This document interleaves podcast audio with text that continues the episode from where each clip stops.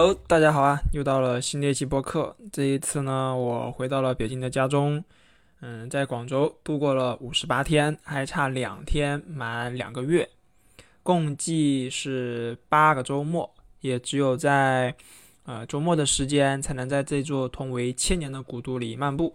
这个地方很神奇，拥有花都、羊城和妖都等等众多别称，以及例如烧鸭、烧鸡、叉烧、雀儿碗和拌鱼皮等等。极其美味的食物，但说实话，我并不喜欢广州的氛围，可能是因为离家乡过于接近，导致二者文化趋同，所思所想也很类似。岭南文化圈因为过于熟悉而产生了略微的抵触。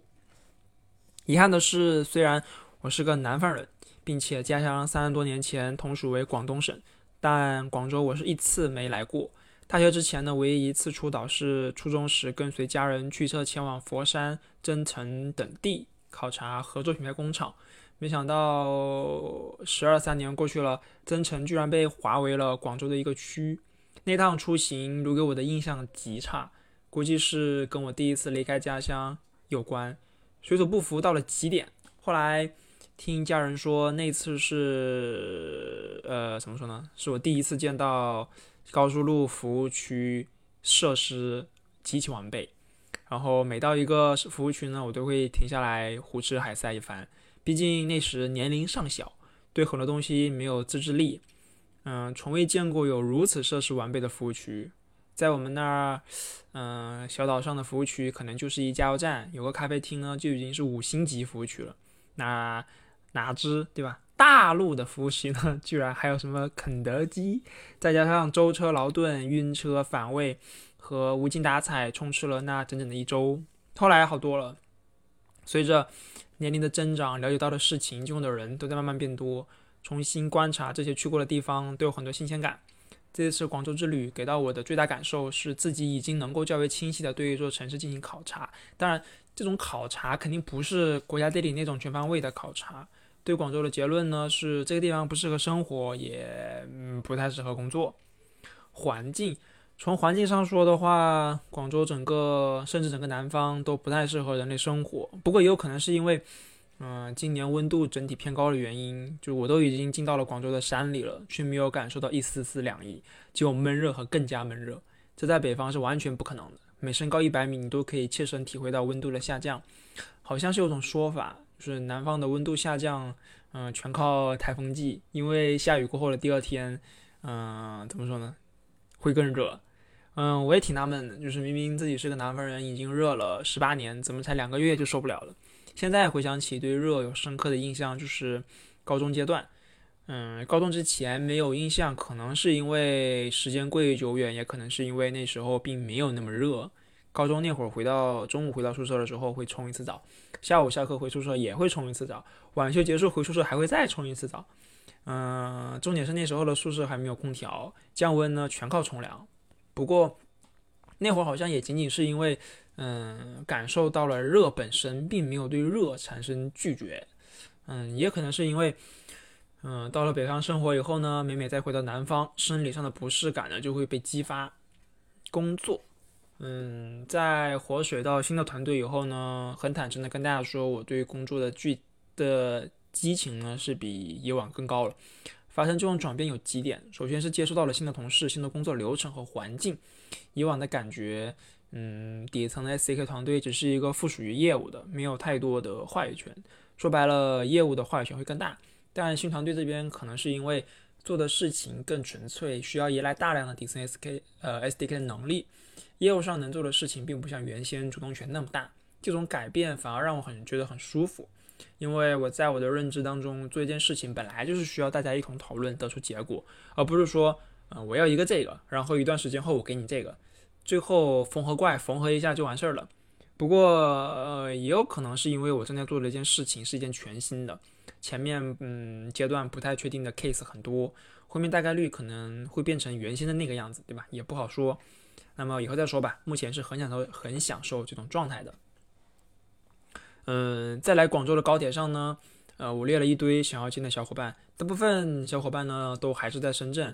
唯一一次离开广州也是为了去深圳团建，当时嗯，还是当天去当天回的那种，所以很可呃非常可惜的这一次只见到了三位小伙伴，嗯，因为没有征求过大家的意见，就不公开细节了。一位呢是高中的小伙伴，当初高中的时候我们玩的很好，可能是因为嗯我们本科阶段所学专业的趋同，所以偶尔我们会联系。在来到广州的第一天晚上，在珠江边散步的时候就已经约好了，一定要见一次面。第二位呢是。嗯，WWDC 九的时候，就二零一九年的 WWDC 之旅的时候认识的一位广东靓仔。当初我们一行呃，一共是多少人？啊，记不得具体人数了。就是这几个人在加州度过了十分美好的时光，一个星期嘛。当时认识的几位小伙伴，现在也偶尔在联系。本来还要再约一位的，但居然跑去黑龙江了，惹得我又是一阵羡慕。有时有机会呢，我一定要去一次东北。呃，最后一位是。嗯，一八年那会儿就认识的小伙伴，他对于我来说，其实就是完美的独立开发者。大家应该知道我说的是谁啊？之前的文章也有说过。就我很感激上天安排了这位大哥出现在了我短暂的生命旅程里。每每想到，就是自己的日常再联系到他的日常，心里总是会冒出一份希望，就是希望自己未来的状态呢也能如他一般。而人呢，他确实是群居动物，虽然。我一直在跟爱人说，其实自己并没有什么朋友。这意思不是不把正在阅读这篇文章的你当朋友，而是，嗯，我觉得“朋友”这个词对我来说太重了。就是我其实不想有那种，就是自己发生了什么事情啊，要去给别人说一遍，需要一个诉说的朋友啊，呃，等等这类似的行为。就个人就是觉得说，这种行为其实太，嗯，打扰别人了。因为除了自己的家人以外，就是没有谁有义务来替你解决问题，甚至可能仅仅是倾听罢了。但我是很喜欢和小伙伴们聊天和玩耍的，尤其是那种，嗯，大家基本上都互相知根知底的人，对吧？所以聊天起来没有什么负担，可以让自己卸下面具，丢掉包袱。嗯，说到美食，嗯，广州的美食呢，是我对这座城市最美好的回忆啊。如果不是担心上火的话，我其实是可以一直吃，啊，叉烧饭啊、烧鸭饭之类的。前段时间就是因为叉烧饭吃多了，就是舌头上火，那感觉很很刺激。啊，在广州的这段时间里呢，说实话，不管是饭馆还是外卖，我吃的最多的确实也还是叉烧饭。按次数来算的话，叉烧饭我应该吃了不下二十几碗。嗯，其他吃的比较多的，除了叉烧饭，就是烧鸭、烧鸡。以及各种卤煮，尤其是那个卤肥肠饭，哇，太香了！以及让我喜出望外的脆肉碗，脆肉丸的口感真的太棒了。脆肉丸它其实本质上也是草鱼的一种，只不过因为在饲养的期间呢，这个鱼这个草鱼呢是主食蚕豆，因为吃蚕豆改变了这个鱼肉的基因，导致肉质的口感上出现了变化。这口感就很像，就很像是在嚼肉，很有弹性，这挺种草的。就是，嗯，如果大家感兴趣的话，也可以去搜一下附近有没有类似的饭馆，可以去尝试一下。就是每次去到饭馆里呢，如果有这种，比如说什么池子排骨和凤爪，我都会点上一份。陶陶居也去了三四次，就不知道是不是这个岁数上来了，嗯，这种茶楼里的味道呢，就再也找不到了。就年少的时候最期待的就是每周末一家人去茶楼里喝早茶，凤爪我一个人是可以干掉两份的，牛仔骨呢基本上也都是我吃的。这次专门去茶楼里寻找一些童年味道呢，反而还失望而归了，就是感觉这些茶楼的味道不对。嗯，不知道大家有没有这种类似的感觉？就小时候的小时候喜欢的味道啊，长大就很难再寻找得到了。就写到这里的时候，就。怎么说呢？就感觉啊，人类好惨，一生都在偿还童年。嗯，文化，嗯，来到广州之前呢，我就给自己开了一个逛博物馆的 vlog 新系列。这种题材，嗯，观看量是肯定是没到人看的，但我还是一定要做。但经过几期以后，我发现自己在逛博物馆的时候，就是依旧是拿着那种，嗯，怎么说呢，就游客的心态去逛。很多东西呢说不到点上，呃，嗯，怎么说呢？说白了，其实就是自己的，呃，以就是以自己目前这个阅历做这方面的事情还是不合适的。广东省博物馆，我整整是约了三个星期才约上。说实话，其实是挺失望的。就如果不是最后一个展馆展的是广东文化展，它内容涵盖了，就是就内容之广呢，几乎我就是要把呃广东省博列为不推荐了。这这这话怎么说那么怪？就是说，如果不是因为有这个最后这个广东文化展的展馆作为最后的一个收尾，那么广东省博呢，我就会列为不推荐啊。这么说终于顺了。所以说，嗯，就是你别看它这个省博在这么好的位置上，然后外部造的这么豪华，但是怎么说呢？就是感觉，就对于就国内这些东西吧，这些建筑对于外表的庄严很看重，但是内心到底如何呢？它可能只放在第二位，就带来的后果就是你约了三个星期才拿到了门票，嗯，搞得我就是后面就再也回去了。就是被誉为，还有一个就是被誉为，嗯，国内。三大城市动物园之列的广东啊广州动物园，整体的观感也比较一般，就感觉全国上下动物园好像都一个样子，包括北京动物园也是一样的，就感觉，哎，可能我后面都不会再去任何的动物园了，就受不了那种，就是动物隔着玻璃窗和你四目相对的样子。那个因为图图就不放了，如果大家感兴趣的话，就去我博客里面去看摄影这个 tab，往下滑滑到七月份的时候吧，那里那个的那个博物馆那个动物馆的呃动物园的那个系列。嗯，感受到了文化呢，我大概分了几个阶段。首先就是珠江新城的区域，这个区域很满意，就是感受到了类似于嗯纽约城市中央公园的那种氛围。最后登顶广州塔四百八十八米之巅呢，把广州主城区尽收眼底的这个感觉，确实真的很棒，就是那种有一点点一览众山小。虽然说这个山是人造的塔，嗯，价格呢也达到了三百二十元。没有比它更贵的，更贵的话，你就会，你就上广州塔顶端四百三十米的时候去玩摩天轮和玩跳楼机，感觉挺没意思的。但怎么说呢？来了的话，我还是很推荐大家去，就是去直接买最贵的，去去登顶四百八十八米的高度，确实是一件值得做的事情。下一个阶段呢，是去到老城区，包括上下九步行街、荔湾这些区域。这个区域呢，我感觉很疲惫，就是不但逛的很疲惫，然后你整个人的给你就是整个基基那个什么基础设施没有准备好，你到处都在修路，就你看着也很疲惫。就骑楼呢有是肯定有的，但是它全都是翻新过的，就给人整体的感觉，你还不如去去海口对吧？去我家乡去海口看骑楼，那个才是原汁原味的，就是那个苔就是那个什么。嗯，苔藓和一些藤蔓植物就盘着那个骑楼的那个楼角，就这么上去了。包括那些因为风吹雨打呀，它那个原来是白墙的，然后呢会有些那个青苔就是氧化变黑，全都附着在那个墙面上。当地政府也不把它翻新，就是保这种原汁原味的感觉。那有才那种感觉才是对的，才知道有一种历史的沉淀在里面。就广州这个上下九附近的这个骑楼，就给人一种很假的感觉，就是那种。就是很正常的一条国，嗯，国内随便一个网红步行街，就没有任何意义，给我感觉是没有什么意义的，而且又在修路。好想拍照吧，你想拍一张网红照，你还得绕开所有的施工场点，要不然你就会要么拍进一个，拍进一个那个出那个挖土机，你要么就，哎，反正就是哪哪都不爽，就伴随嘟嘟嘟嘟嘟嘟嘟这种声音，你也不好拍视频，所以就，嗯，反正我逛的挺疲惫的。就是这种虚伪的白净呢，就完全破坏掉了七楼的历史味道。那一片区域呢，怎么说呢？相对来说是比较适合生活的，整体的节奏慢很多，街边也有很多好吃的，生活也足够便利。就我是很喜欢那种乱中有序的布局。珠江新城那一块呢，就仿佛好像就是就是像写程序一样，对吧？像像像像代码般的规整布局，反而会让你觉得震撼，但不会有那种令人回味的感觉。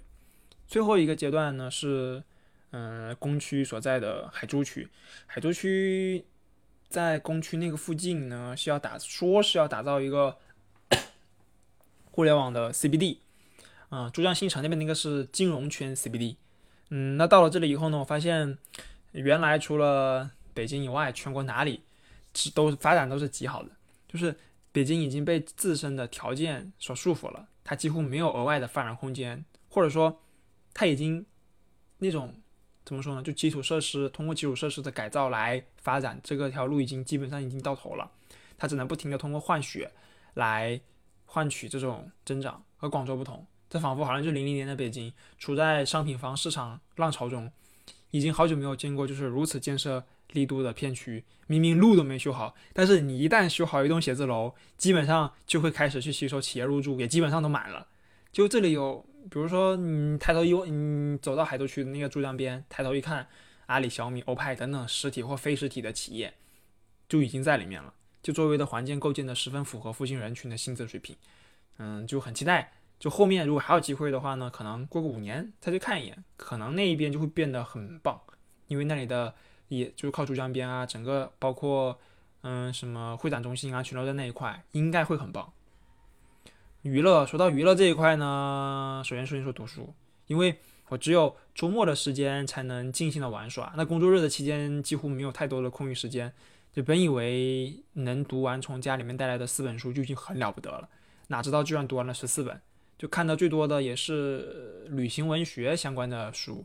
印象最深的是一本讲西南联大的书，就本身讲西南联大的那段历史的书就不多，再加上还健康的生活在当今社会下的见证者逐年在减少。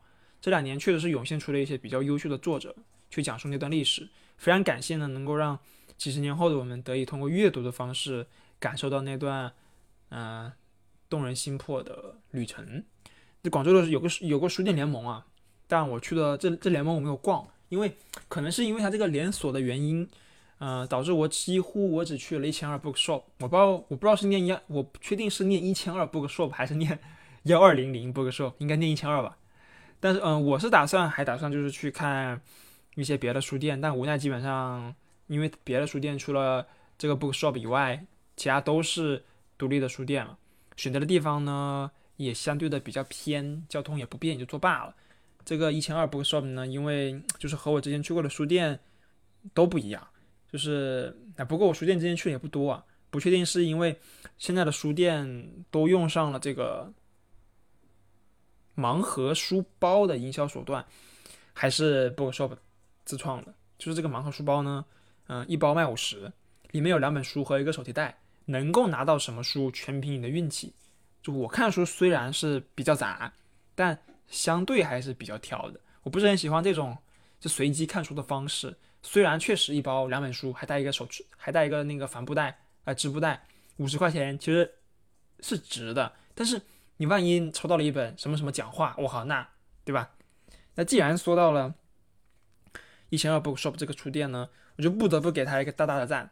下次如果还要来广州的话，我要充一个次卡，就是一到周末就蹲到里面的自习室，很有那个《请回答一九八八》里面的那个韩剧的感觉。我不知道大家有没有看过，有没有看过这部剧啊？就是里面他们会去自习嘛。那在酒店房间里面写东西虽然也行，但是你坐着不舒服，而且吃喝超级不方便，你只能点外卖，然后附近也没有什么好吃的外卖。除非你愿意每顿正餐你都花四百多块钱人民币去吃楼下的自助，嗯，对吧？呃，就是看到这里的你呢，如果你现在或者未来在广州，请一定要去一趟正佳广场里面的一千二 bookshop，在里面待一下午，好好的看看书，或者是嗯做一些自己喜欢的事情。剧就是剧的话呢，呃。我要严厉的批评广州的话剧圈，就是你能够相信两个月下来的时间，居然只有五场话剧可以看，其中的一场还是五年前开心麻花的贺岁剧，是呃莎士比亚什么来着？莎士比亚什么来着？我记不得了。就明明广州是一个拥有两千多年建都史的城市，我不明白为什么活跃在大片活跃在这片大地上的戏剧这么少。不过也有可能是因为我只看了呃大麦网的原因。但横向对比，同时期在北京、在上海放的话啊，就是上上啊上演的戏剧，这差距真是太大了。就刚好呢，最近北京国际电影节也开幕了，就希望这一次能不能，我我也不知道能不能啊，赶上一个晚场。两周前呢，我看了一场名为《你若安好，那还得了》的无厘头喜剧，从开头真的是一直尬到结尾。这演员你只能最后得出一个结论，就是他们真的很辛苦，就是。我也不知道为什么看场话剧，我得到结论就是演员好辛苦，不应该感叹这部剧给你带来什么思考，或者你很开心，或者你有什么获得之类的嘛。我不知道为什么我能我能得出一个演员很辛苦的这么一个结论，就是我看的也很辛苦。出场以后呢，就演员出场以后，我不知道为什么自己，就是我出来这个就看完以后的出场啊，就是我不知道为什么自己要花一百八来看这种东西。如果说与光就是观众的强行互动是这场戏的灵魂，那我只能说这灵魂就过于轻浮。很多东西点到为止即可，但是他，他非要和这个互动的观众达到了某种条件以后才能继续，好几次，那个观众都摇就是摆手说不了，他非得循环五六次，就非得达到那个目标才能够继续，就好像卡 bug 一样，那卡他他就卡住了，就很奇怪，看得我。嗯，到了后面，我本以为就是反复的 Q 互动观众这个名字的尬梗可以过了，真没想到他一直 Q 到结束。就如果说剔除掉这些强行互动的梗以外呢，只论这个剧本身，其实严格来说也是没问题的。整体的演出过程使用了非常多喜剧的表现手法，就是怎么说呢？就有几点还是逗到我了。那如果说你只看这些点，呃，勉勉强强算及格，加上全场的互动内容以后，最终我在豆瓣上。给这场戏呢，我打了一个有史以来的第一个一星差评，就是就算你有一百八的闲钱，也请去广州地铁通道里打赏给那位拉小提琴的爷爷好吗？就让他给你拉两个小时的小提琴曲。在广州呢，我只看了一场，一样是开心麻花出品的《独行月球》这部电影。整体而言呢，前面怎么说呢，是有点尬的，就是不知道他就是突然之间就就就就就就进去了，这后面好多了。只能说还得是开心麻花，但如果你刚好在周末，呃，没有什么事情的做了前提下呢，你可以去电影院把它拿下。我选择的是 IMAX 的版本，所以这五十八花的我觉得比一百八值太多了。再聊一些别的东西，嗯，酒店，上文已经说过，就是嗯，广州它依旧是一个快速发展中的城市，几乎每一个。未来能够产生可预期的红利区都在施工。呃，同样不幸的是，这两个月的时间里面呢，我换了三家酒店，而这三家酒店附近的都在施工，并且我的房间里面也很能够清晰的听到施工的任何细节，就是我还能通过听到，就是在那个什么，在第二家住了第二家酒店的时候，我还能够听到早上的那个工人在那喊一二，哦，崩溃。呃，怎么说呢？就是我是很，嗯，就是我是已经习惯了安静环境入睡，所以你一旦不安静的话，我就 比较焦虑。然后后来我就重新买了一副耳塞，然后就好很多了。啊，住过的酒店呢，分别是呃朗豪、广州塔、骑士物语和香格里拉。入住的顺序呢，就是跟这顺序是一样的。先说结论啊，朗豪呢适合你长期的居住，香格里拉呢适合你周末和。家人或者和什么朋友来玩一趟，广州塔骑士物语完全不推荐。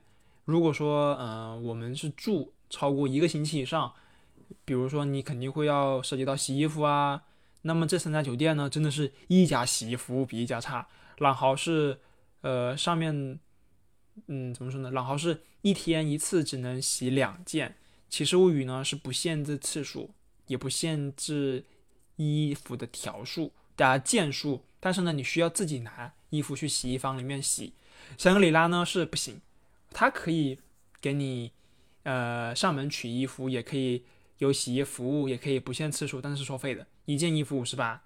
但就如此霸道的香格里拉，居然每天的客流量都十分庞大，尤其是每到周末，这每天 check in 的排队的人可以到大门。后来了解到，原来香格里拉在暑期提供了大量的亲子游乐项目，比如说。教你画手绘啦，然后呢，做些剪贴画啦，就是那种，就是小项八十一次啊，就很适合小朋友那种感觉。再加上香格里拉有完备的室外泳池，还有橡胶船啊这种简单的一些游玩设施，还有滑梯啊之类的。就最深这个泳池最深的地方，居然能有二十五米，你能信吗？已经完全潜水是没有任何问题的。酒店的饭就是香格里拉这个餐厅在酒店里面呢就有三家。其中两家呢评分还十分的不错，有一家好像是叫什么金金叉子还是叫金盘子，这也是一个什么还不错的评分，但是太贵了，没去。如果说周末想要换个地方休息休息的话呢，香格里拉确实是一个不错的选择。呃，回到房间设施上，香格里拉我估计是因为它的开业时间比较早，整体的装修风格呢，就是明显是弱于前面两家的。最开始我没有选择香格里拉，原因就是因为这装修风格实在是喜欢不来，但是待久了好像也没太大的问题。反而这种午后坐在落地窗前看着珠江风景和泳池里的人，还挺有感觉的。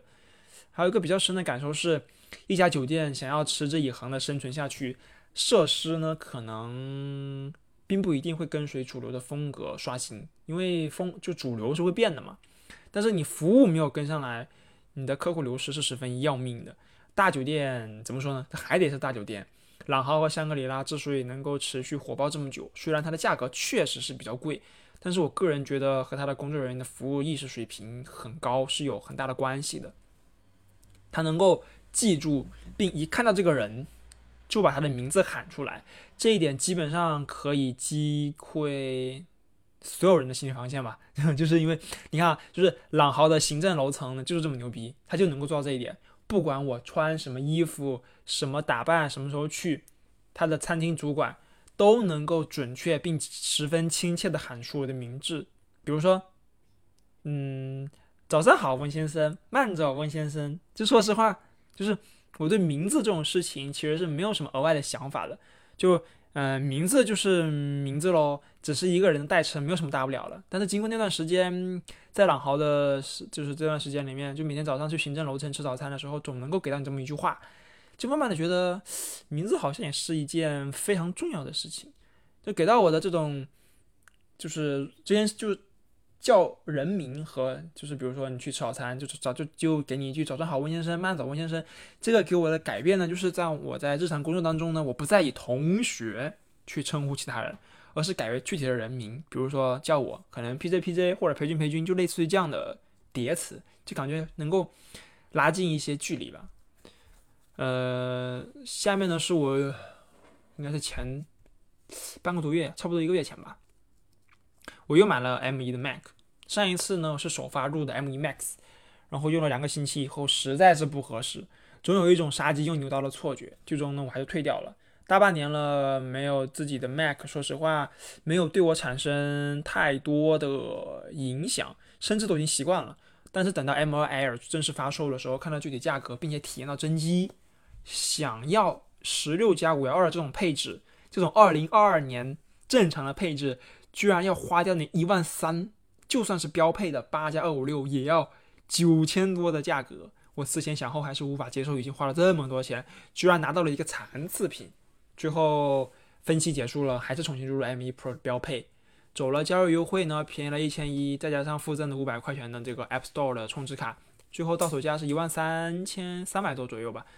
比虽然说肯定是比不上拼多多的那种一万二，但是它可以带你当天拿到手，我也就买了。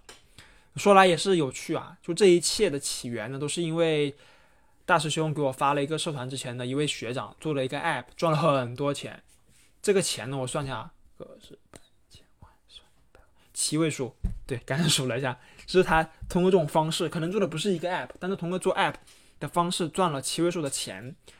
呃，推荐呢，我可以往这个方向去做。这本来波澜不惊的我呢，已经就是做好了彻底换方向的准备。但是大师兄的这波操作，仿佛是这样沉迷滚滚红尘的我，抛来了一记，呃，应该是要抛来一颗橄榄枝吧，就是让我明确了自己当下。最重要的事情是什么？我依旧如之前所说的那般，会走向游戏化的研究当中。经过了一波实操以后，我发现写游戏比游呃玩游戏更有意思。但目前我整个人的状态是怎么说呢？就过去大半年的转换呢，依旧没有做好准备。我估计可能是一直没有给上一个阶段的自己画下一个清晰明显的句号，导致老是拿着之前的思维去套现在新方向下的事情。这一点呢，我依旧需要持续改进。路漫漫其修远兮。嗯，在出差的这段时间里呢，我用了两个星期的时间做了一款新的 App，并且成功说服自己要把这款新的 App 推上架。结合大师兄和小伙伴们聊天呢，我丢弃掉原先的所有顾虑，其实也就是一拿到新的 Mac 就开始着手去做了。细节呢就不展开了，大家感兴趣的话可以看我去博客里面看我之前的那篇文章。嗯，其实这台新的 Mac 不是拿来做这个，就是写这个新的 App 的，而是准备复活一个一八年做的一个开源的产品。当时真的是万事俱备了，只差上架。之所以没有上架，纯粹就是我没有做好准备，还是抱着一种打一枪放一炮然后就跑了态度来面对这件事情，心态上已经养成了这种惯性。到了后来，我才发现其实很不好，这样我对自己的怀疑程度会慢慢的增加。这一点直到我最近才有勇气去面对。最近每周都会发一个新的 TestFlight 测试版本，预计还有两个测试版本就可以上线。关于后续的规划呢，我们在上线以后呢再聊。好了，总结一下，嗯，广州的这一趟呢，我很满意。最大的收获呢是又认识了不少新的面孔，认识到了原来我一直都在拿相对比较局限的眼光去看待 PC 相关的技术发展。我昨晚呢还在，嗯，应该不能叫昨晚了，应该是叫三天前吧，呃，也不对，反正就差不多这时间吧。我还在看一个开源软件的列表，就发现一堆的开源。软件的顶流都是基于 Qt 去做的，完全跟国内圈子里谈论的不是一个东西。确实，信息源的不同会导致很多的衍生问题。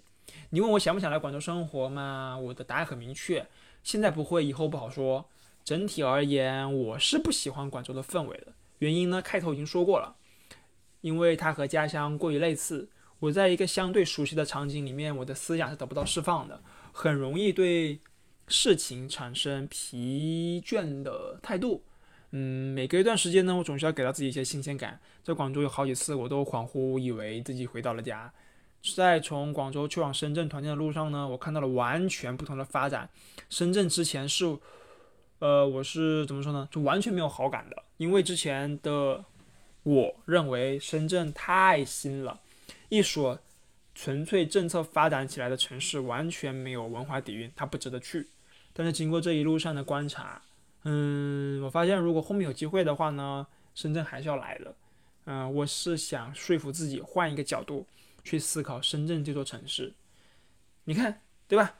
这段时间给我的改变就是这么大，扭转了我很多的刻板印象，多出来走走还是非常不错的。那么这期播客《广州之旅花都五十八》就到这里结束了，我们下期播客再见，拜拜。